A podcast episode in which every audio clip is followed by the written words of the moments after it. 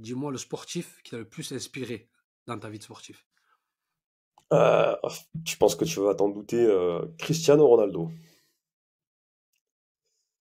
Non, pas parce que c'était la mode, euh, parce que c'était un joueur un peu, euh, entre guillemets, fétiche. Non, parce que c'est sa discipline qui m'inspirait. Sa discipline, son, son intérêt pour l'hygiène de vie, tu vois? Il faisait énormément attention à sa santé, à son sommeil. Assalamu alaikum wa rahmatullahi ta'ala wa barakatuh et bienvenue dans votre émission, le HB3 Show, l'émission qui met en avant les musulmans qui excellent dans leur domaine de prédilection. Et aujourd'hui, nous avons un frère. Nassim, présente-toi pour les gens qui ne connaîtraient pas. Comme salam wa rahmatullah.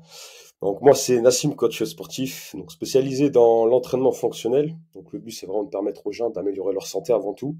Et après bien sûr l'apparence physique va avec, mais le but c'est vraiment d'impacter le monde, mon industrie, à travers le fitness et la santé surtout. Donc, euh, donc voilà, je suis dans le, dans le sud-est et, euh, de la France. Dans le sud-est de la France, où exactement? Alors c'est à côté de Montélimar, donc euh, plutôt du côté Ardèche, vers Le Teil, si ça te parle, je sais pas. Non, ça ne me parle pas du tout. Enfin, Montélimar, oui, mais le Teil, non, pas du tout. Alors, bon, assez collé en fait, si tu veux. On est juste séparés d'un pont. Et donc, c'est à peu près ouais, 10 minutes de route. Mais c'est la ville, la ville du séisme. Si tu as suivi un petit peu les news en 2019. Non, non, non, la ville du séisme. Ouais, euh, on a eu un séisme de magnitude 5.5 à peu près. Et euh, bon, moi, j'étais, j'y étais à ce moment-là. Et bon, on l'a bien ressenti. Et, et dès- voilà, maintenant, en fait, à la base, les gens connaissent pas le Teil. Et quand je leur dis depuis, ah, de- depuis 2019, c'est la ville du séisme. Ah, ok, c'est là-bas et tout. Donc, euh, Donc, toi, tu étais présent euh, au moment du séisme? Ouais, j'étais présent, j'étais présent. Waouh. Et bon, on ne connaît pas la sensation. Ça t'a fait quelle sensation? Ah bah, première fois, après, c'était un petit peu spécial. T'as l'impression que soit il y a quelque chose qui a explosé de loin, ou soit euh, bah, tu te dis, bah, c'est un séisme, forcément. Et euh, après, en fonction de l'intensité du séisme, tu, euh, tu le ressens, mais t'as l'impression que ça passe vite, mais que le, le tremblement, il se prolonge à l'horizon, tu vois, je vais te dire? Donc, tu l'observes de par l'ho- l'horizon, tu vois. Par exemple, j'avais une piscine juste à côté, et euh, tu voyais l'eau qui débordait de la piscine, et c'est... Subhanallah, c'était c'était rapide, mais à la fois, euh, tu vois, ça se poursuivait. Ben, Alhamdoulilah, t'es rescapé, t'es t'es parmi nous. Alhamdoulilah, de toute façon, il n'y a pas eu de, pas eu de mort. Alhamdoulilah. Alhamdoulilah. Alors, moi, je veux savoir, Nassim, euh, petit, enfant, comment il était? Turbulent, calme, il était comment le petit Nassim? Ah, c'était un petit peu un mix des deux, on va dire. Un mix des deux. Euh, calme, on va dire, plutôt au début de l'enfance, et après, plus le temps avançait, plus je me rapprochais de l'adolescence, un petit peu turbulent, euh, comme peu, comme beaucoup. Après, bon, ça dépend des caractères, mais j'avais un caractère bien, bien trempé, euh, notamment dans le sport, j'aimais pas perdre. Donc, j'avais cet esprit de, compétition et de, de comparaison un petit peu avec les jeunes de mon âge. Et, mais sinon, voilà, toujours, on va dire, l'envie d'aller de l'avant et de, de tenter des nouvelles choses. T'étais l'Algérien dans toute sa splendeur. Voilà, exactement. Et euh, le foot ou pas? Orienté Ah, vers le j'en foot? ai- ouais, j'en ai fait. Alors, j'ai commencé assez tard comparé à- aux jeunes de mon âge. J'ai commencé en catégorie U15. tu sais, Donc, c'était les premières catégories en foot à 11. Et ce qui s'est passé, c'est que euh, bon, je faisais quand même assez de sport avant. Je m'entretenais un petit peu euh, en allant courir, en faisant un petit peu de karaté aussi euh, vers l'âge de, de 8-9 ans. Et quand j'ai commencé le foot, ben, tout simplement, j'ai euh, enchaîné les premières saisons. J'ai commencé à jouer, à, à découvrir mon premier poste.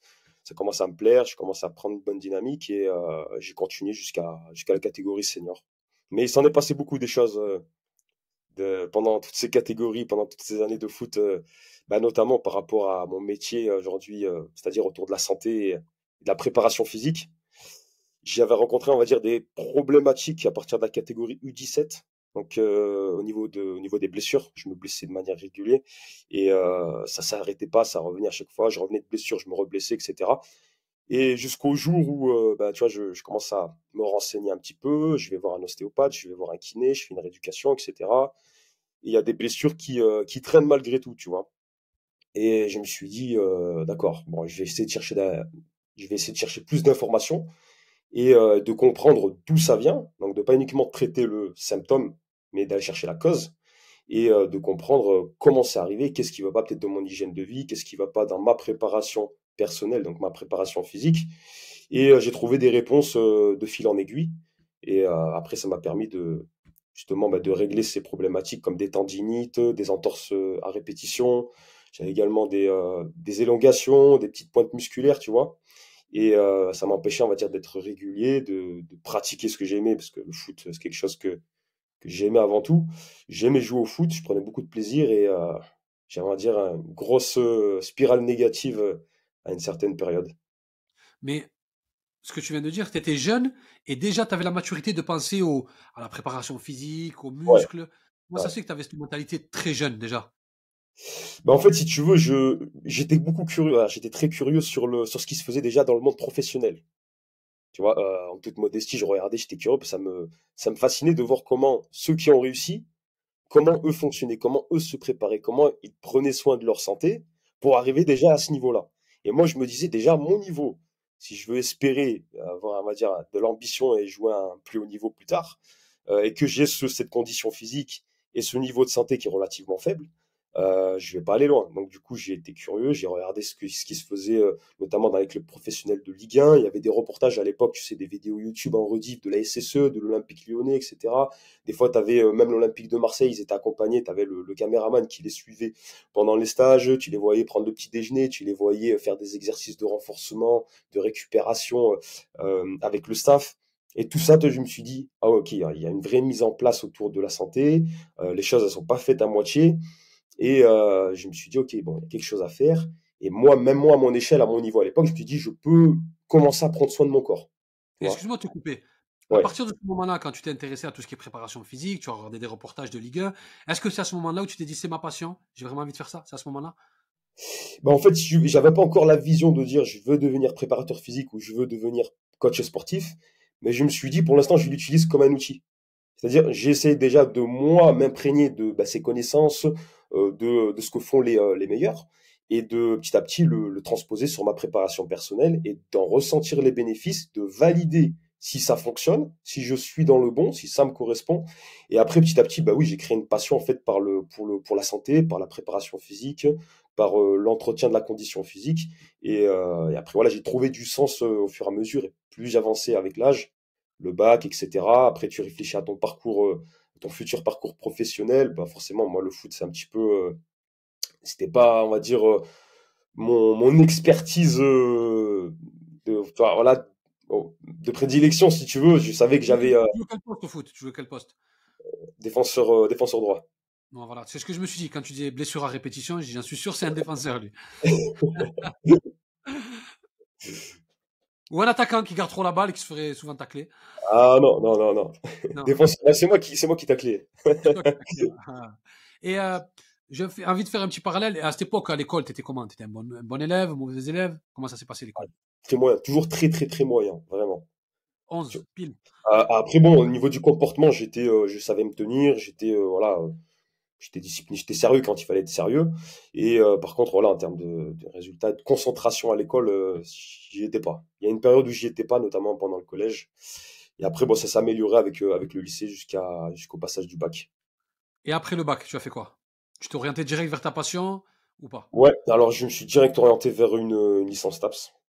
Donc, euh, cursus universitaire. Tu peux expliquer c'est quoi STAPS pour ceux qui ne sauraient pas? C'est quoi alors, exactement? STAPS, c'est, euh, donc, c'est une fac, une université tu te formes donc dans la science technique des activités physiques et sportives.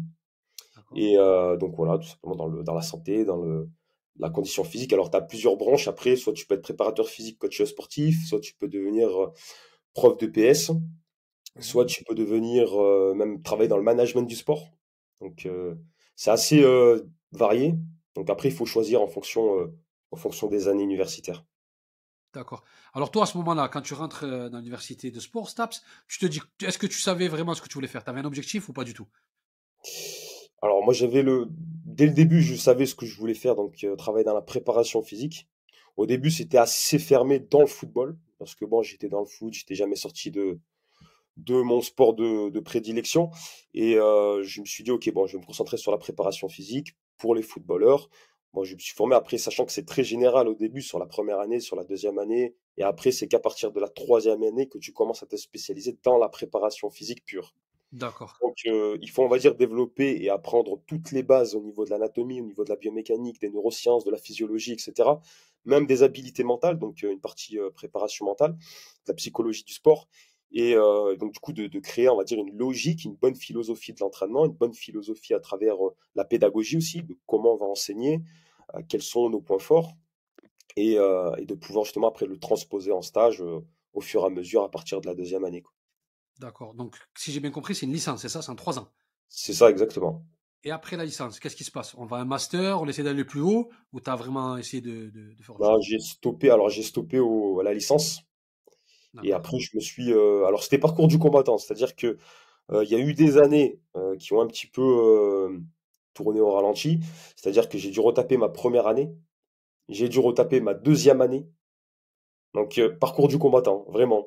Donc, tu as fait Euh, quatre ans pour faire deux je- ans. voilà, donc sachant que c'est une filière qui est très scientifique. Généralement, c'est les bacs S qui sont acceptés, qui sont privilégiés pour intégrer STAPS. Moi, à l'époque, je sortais d'un bac pro. Donc, j'étais à l'opposé déjà sur le cursus. Et quand je suis arrivé, euh, j'avais, on va dire, un train de retard. J'avais, euh, je devais tout réapprendre. Je devais me, je devais énormément étudier plus que, que la, que la moyenne et construire des bases solides pour le, pour la suite. Parce qu'une fois que tu arrives en deuxième année, en troisième année, c'est plus la même chose. Il faut vraiment euh, être légitime. Plus tu avances dans les années, plus il faut être légitime sur euh, ta compréhension de la physiologie, de l'anatomie, etc. Et euh, de pouvoir être à l'aise et de, d'intervenir sur le terrain pour plus tard et euh, de partager aussi son, ses expériences et euh, ses, ses connaissances. Mais je trouve que c'est important ce que tu dis par rapport euh, aux jeunes qui, qui, qui nous regardent, de leur dire qu'il faut rien lâcher. Malgré que tu aies été en bac Ouais, pro, malgré que tu n'aies pas les bases au niveau de la science, l'anatomie, etc. Malgré ça, tu n'as rien lâché et je pense que tu as fini par l'avoir, ta licence. Et oui, oui, j'ai fini par l'avoir. Donc, tu fier. Et sur arrivé à la troisième année, donc je l'ai eu du premier coup. Euh, et donc du coup, bah, alhamdoulilah, ça s'est euh, ça s'est bien fini, ça s'est bien bien terminé. Et euh, dans la foulée, j'ai euh, j'ai pas voulu enchaîner sur un master. J'ai voulu me concentrer. Alors je savais que j'avais fait mon, mon temps avec les études. J'avais envie de rentrer dans la vie active. J'avais envie de partager mes connaissances autour de la santé, de l'entraînement, de la nutrition, etc. Et euh, surtout de me dire, ok, je veux partager avant tout quelque chose. Alors, je ne me suis pas lancé à mon compte tout de suite, mais je voulais rentrer dans la vie active. J'ai commencé à travailler dans une salle de sport. Donc, euh, je faisais des programmes classiques pour, euh, pour les nouveaux adhérents au fur et à mesure. Je conseillais dans les plateaux musculation, je corrigeais les mouvements, etc. Après, c'est vrai que j'ai fait quelques mois, je ne suis pas resté très longtemps, parce que c'est assez chronophage au niveau des horaires, au niveau de l'organisation, au niveau, euh, au niveau, on va dire, de, de, toutes les tâches qu'on peut, qu'on peut réaliser au quotidien. Et, et après, à ce moment-là, j'ai décidé de faire, on va dire, une pause avec, entre guillemets, avec le fitness, de, de m'orienter vers un boulot, euh, on va dire, faire une transition, si tu veux, et euh, de réintégrer cette fois-ci ce domaine du fitness, mais en travaillant à mon compte, en apportant ma touche personnelle. C'est-à-dire que quand je travaillais en salle de fitness, j'étais limité par euh, l'organisation que proposait le- le- l'entreprise, de ce que me demandait de faire le patron. Ok, il Ouais. faut faire comme ça parce que c'est comme ça, on a telle machine, etc. Et, euh, et donc, du coup, moi, j'ai voulu apporter euh, une plus-value, Oui, apporter plus de valeur et euh, apporter plus de qualité que plutôt de la, que plutôt de la quantité. d'accord. Ok. Donc, à partir de là, euh, Nassim, training a débuté. C'est bien ça? C'est ça, exactement. Alors, parle-nous de. Nassim Training, c'est quoi exactement? Parce que c'est ton nom sur les réseaux sociaux. Donc, euh, entrepreneur, tu commences, tu débutes. Parle-nous de tes débuts. Comment ça a commencé? Alors, ça a commencé après, officiellement après le tout premier confinement. Donc, D'accord? euh, je me suis lancé. Alors, il faut savoir qu'au début, mon idée, elle était euh, claire, c'est-à-dire que je voulais impacter dans le, dans le domaine de la santé, euh, c'est-à-dire aider les gens à renforcer leur santé par l'entraînement et par la nutrition. Je Ah, voyais trop de mauvaises habitudes, je voyais trop de, euh, de mauvaises pratiques, même dans la musculation, et de croyances limitantes.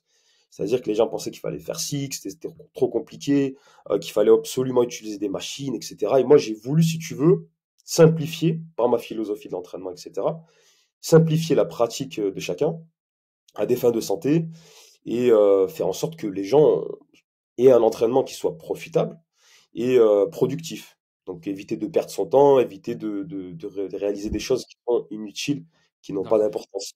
Donc euh, j'ai commencé au début qu'en présentiel. Donc euh, j'ai accompagné les gens principalement, je coachais euh, dans des stades de foot, j'allais coacher donc pour de la remise en forme, hein, du travail de condition physique globale pour madame, monsieur, tout le monde, on va dire. mais plus les hommes dès le départ, spécialisé pour les hommes. Et, euh, et donc, du coup, j'ai euh, fait uniquement du présentiel au début. Après, ensuite, je me suis petit à petit digitalisé. Donc, c'est là que j'ai commencé à créer des premiers programmes, je commence à avoir de la demande, etc. Et, et excuse-moi de te couper, quand tu dis digitalisé, tu es arrivé sur les réseaux aussi? Alors, j'étais déjà sur les réseaux sociaux, Ah, déjà mais euh, il n'y avait pas de concept défini, il n'y avait pas de proximité avec l'audience, voilà, il n'y avait pas de stratégie de contenu, etc. Donc, euh, si tu veux, le but, c'était euh, simplement de, de partager un ou deux exercices que je faisais euh, à l'époque quand je m'entraînais euh, personnellement, ou de partager quelques stories de coaching, tu vois. Et donc, du coup, bon, j'avais acheté mon premier matériel quand je faisais du présentiel. Et euh, au bout d'à peu près un an, donc avant même d'attaquer la deuxième année, j'ai commencé à me digitaliser, comme je t'ai dit. Et le but, ça a été de, de, développer les habitudes, des habitudes saines saines chez les gens. C'est-à-dire que quand je faisais du coaching présentiel, les gens étaient limités par ma présence. Une fois que je, je n'étais plus là, les gens ne faisaient plus rien. Tu vois? Et en fait, ils devenaient dépendants de ma présence pour pouvoir bouger ou pour pouvoir bien manger. Ouais, ouais, ouais. Et donc, du coup, je me suis dit, en fait, c'est pas la solution à long terme. Faut Déjà, c'est pas, hein, pas possible. déjà, c'est pas rentable pour eux d'un point de vue financier, parce que si tu payes des séances à chaque fois, Ouais, euh, c'est pas, c'est pas viable économiquement pour eux, ni pour moi dans ma, dans mon modèle business, parce que le but, c'est de faire vivre l'activité, mais aussi d'impacter un maximum de vie et de le faire bien. Alors, je me suis dit, le digital, c'est un outil qui est, euh, qui est vraiment utile, et euh, il y a du bon dans le digital, et il Attends, faut excuse-moi de te couper. Tu t'es dit que c'était bien ou c'est ton frère qui t'a aidé? Ah, c'est un petit peu les deux, parce que mon frère, vu qu'il est community manager, est community manager, donc il t'a il t'a un petit peu motivé par rapport à ça? ah, il m'a motivé forcément. Il m'a donné des, euh, il m'a donné des pistes pour bien oui, commencer. oui. Il m'a donné des idées, etc. Parce que lui, il utilisait déjà bien les réseaux sociaux. Il était déjà en alternance à l'époque quand il terminait son, son master. Donc, euh, D'accord.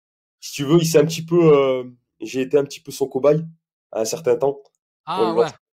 Et, euh, et après, quand je me suis lancé, je me suis lancé, il m'a, il m'a forgé dans le tas. ben c'est bien. Franchement, super. Et à partir de là, est-ce que ça a eu du succès d'entrée? Tu as eu du monde? Comment ça s'est passé? Parce que souvent, souvent, avec mes invités, euh, on, on en parle, hein, l'arrivée dans les réseaux, tu vois. On a une activité, on fait quelque chose, mais l'arrivée dans les réseaux, est-ce que ça a été dur? Est-ce que ça a été facile d'entrer? Dis-nous un peu. Ah, difficile, je dirais. Euh, de toute façon, il- rien n'arrivera du jour au au lendemain.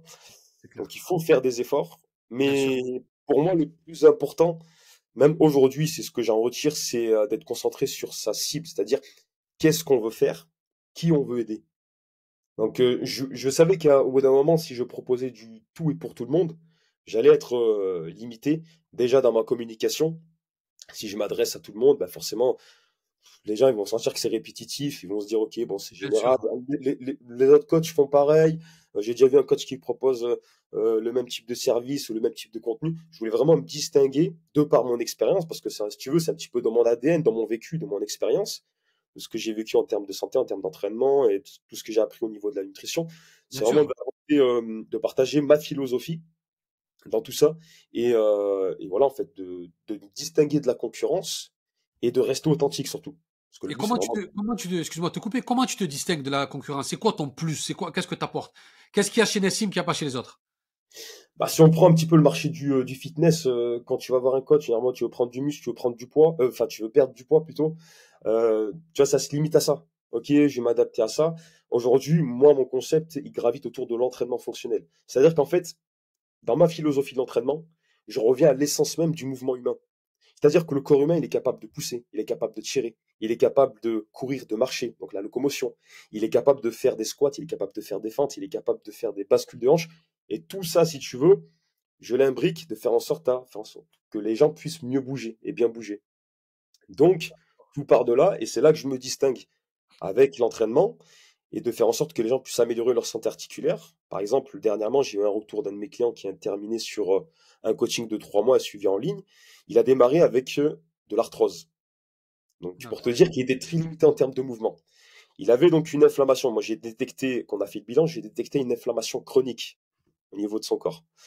Et ce qui s'est passé, c'est qu'on a dû adapter l'alimentation et on a dû adapter les exercices de renforcement. Donc là, tu vois, je règle des problématiques de santé. C'est-à-dire que je me distingue de la concurrence qui se suffit juste à dire, OK, tu veux prendre du muscle ou tu veux perdre du poids. Non, ça va bien plus loin que ça, parce qu'aujourd'hui, je pense qu'il y a beaucoup de problèmes de santé qui ne sont pas résolus par l'approche traditionnelle du fitness. Tu vois? Alors là, tu parles de prendre euh, du muscle, ça, il y a une question qui me vient, parce que souvent on parle de la musculation, c'est le meilleur moyen pour prendre du muscle. Est-ce que c'est vrai, il y a une idée, je ne sais pas si elle est fausse ou elle est, elle est vraie, que la musculation, ce n'est pas un sport, c'est un complément. Est-ce que c'est vrai? Alors, moi, je le prends comme un complément, c'est-à-dire que il faut, il faut pas que ça empêche les gens de pouvoir pratiquer des activités de plein air, comme aller courir, faire de l'athlétisme, faire Ouais, un sport collectif. Euh, ça améliore la qualité de vie, c'est ça qu'il faut prendre en compte avant tout. Et par exemple, pour les footballeurs, moi qui étais dans le football, c'est de d'utiliser la musculation pour prévenir les blessures, d'utiliser la musculation pour être plus fort d'un point de vue articulaire, d'un point de vue musculaire, et d'éviter les blessures euh, qui peuvent surven- survenir au cours d'une saison, par exemple. Donc, euh, c'est un complément, mais pour une personne qui souhaite prendre de la masse musculaire, ça devient un style de vie. D'accord. euh, c'est là que qu'on voit la différence. Je te donne un exemple. Moi qui suis fan du Real Madrid, tout le monde le sait là, dans l'HB3 Show, ils savent que je suis fan du Real Madrid. Je prends l'exemple de Cavaminga. Cavaminga, il était tout maigre, et on a vu une photo récemment dans les réseaux où il était super musclé. Est-ce qu'on a vraiment besoin de prendre du muscle pour être euh, compétitif et performant? Ouais, clairement. Aujourd'hui, c'est le football moderne, hein. Il n'y a pas le choix. Le football moderne veut que ça aille plus vite, que ce soit beaucoup plus physique, qu'il y ait beaucoup plus d'efforts à répéter, qu'il y ait beaucoup plus d'inten- d'intensité et de, euh, on va dire de, de solidité dans les duels aussi.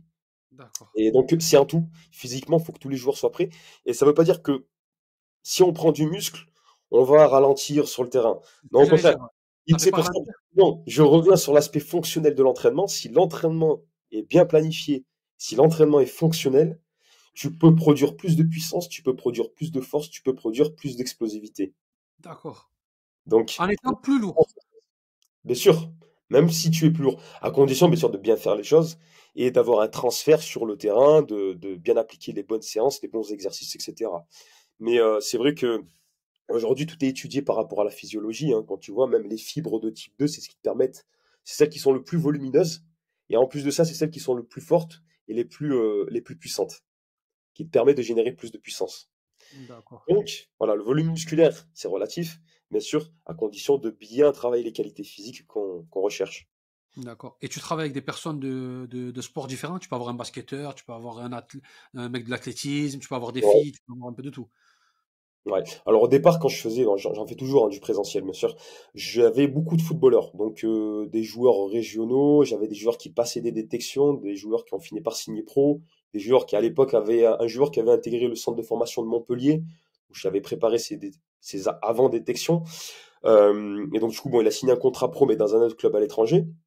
Et euh, j'étais dans le foot essentiellement. Après, arrivé un certain temps, il y a à peu près un an en arrière, pendant un an, j'ai pu coacher un marathonien français, Hassan Chadi, que tu connais peut-être, le franco-marocain, Non, non, non. Qui est un coureur de fond euh, français. Et euh, donc lui, je l'ai préparé, il était pas très loin de Montélimar. J'ai j'ai eu l'occasion de, de lui faire faire des séances de préparation physique euh, et de renforcement fonctionnel. Donc voilà, le but c'est vraiment de s'adapter, de faire correspondre euh, euh, la musculation fonctionnelle pour un sport précis, tout simplement. D'accord. Donc toi, tu arrives à t'adapter à, à- à beaucoup de sports différents. Si tu as un judoka qui vient, tu sauras quelle séance faire. Si tu es un- un footballeur, donc ça veut dire que tu sais adapter les entraînements selon le, le- le- le sport. C'est ça exactement. Voilà. Et le but, c'est qu'il y ait un transfert, si tu veux, dans la compétition, dans l'entraînement, donc dans son sport de prédilection, et que euh, la partie préparation physique, euh, musculation fonctionnelle complète du coup son sport et euh, qu'elle puisse justement être bénéfique sur sur les gains de performance, bénéfique sur la prévention des blessures et du coup sur sur l'avancée de sa carrière tout simplement. D'accord. Alors je vais te poser la question que je pose à pratiquement tous mes invités. Quelle est ta relation, toi, avec l'islam et comment tu fais la corrélation entre l'islam et le sport dans ta vie au quotidien?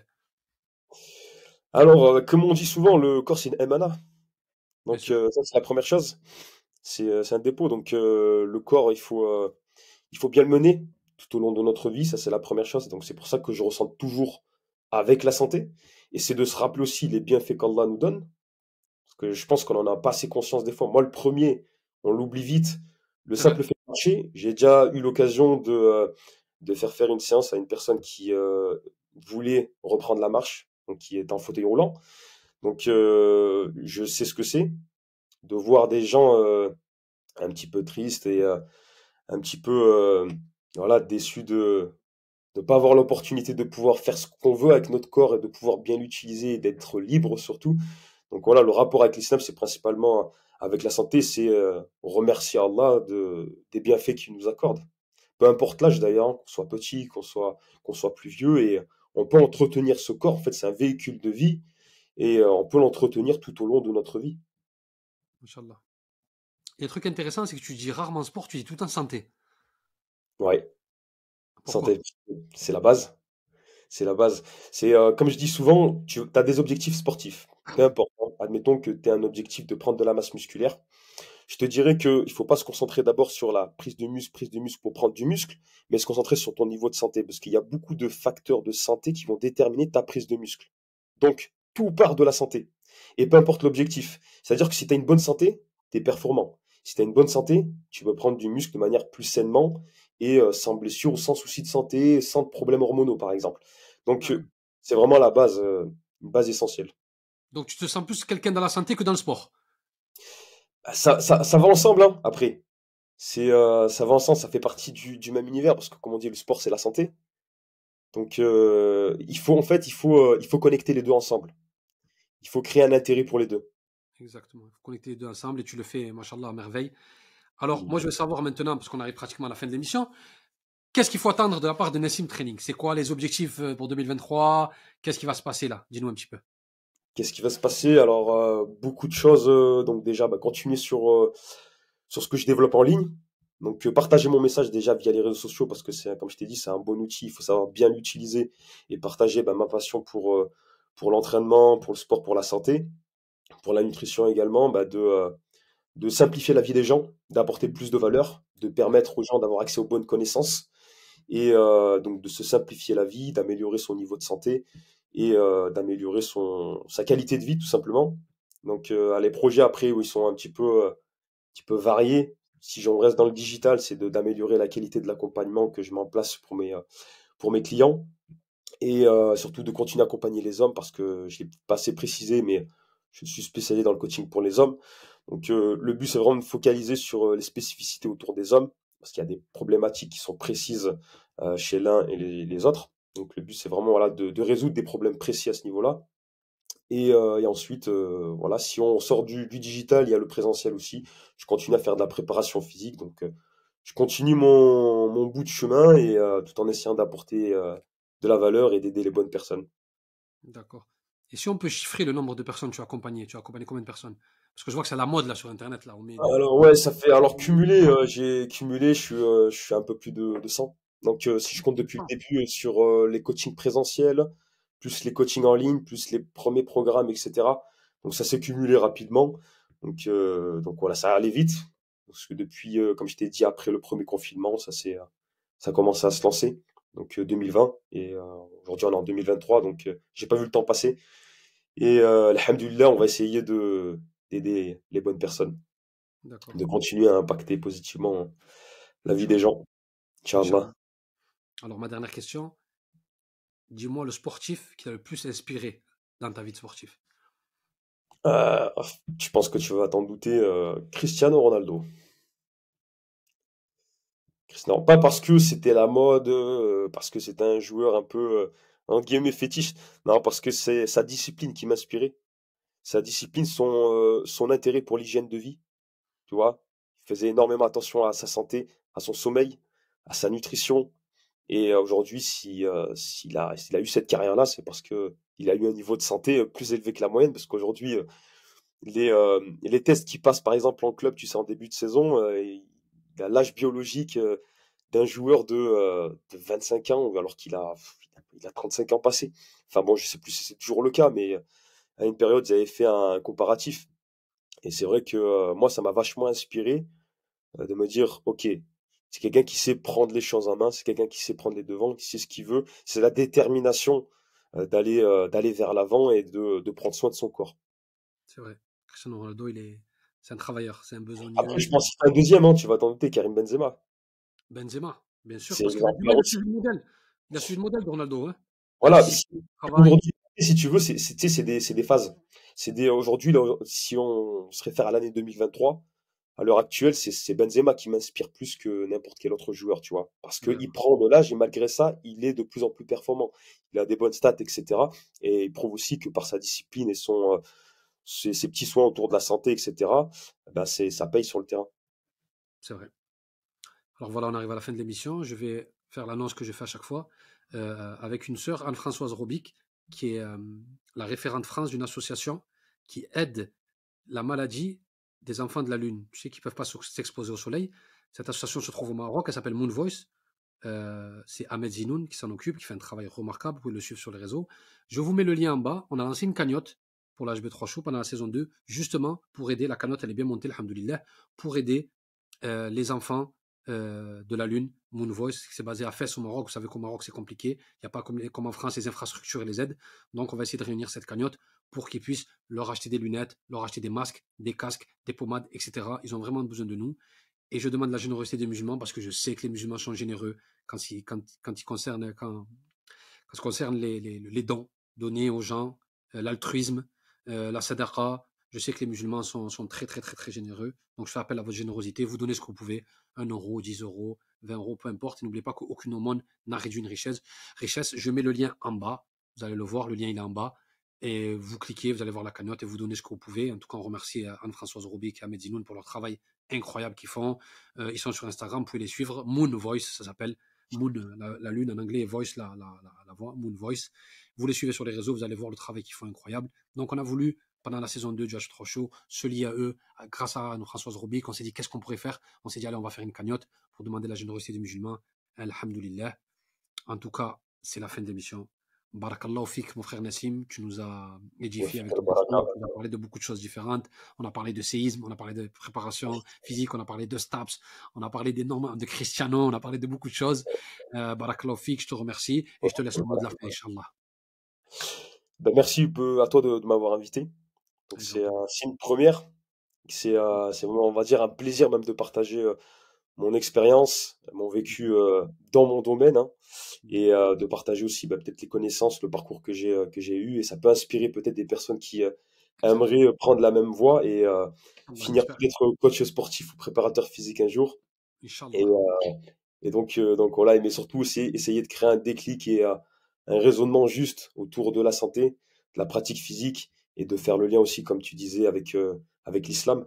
Et euh, notre croyance et euh, ce, que les, ce que Allah nous donne comme bienfait et qu'est-ce qu'on en fait aussi de, de ce corps et ce qui permet aussi d'améliorer notre condition de musulman sur terre et, et, de mieux pratiquer notre religion aussi, avec plus de sérénité. Exactement. Barakallahu fik, mon frère. Merci énormément. Comme vous l'avez compris, c'est la fin du HB, HB3 Show, tellement j'en perds mon latin. c'est la fin du HB3 Show. Et je vous dis à la prochaine, Inch'Allah. Salam alaikum.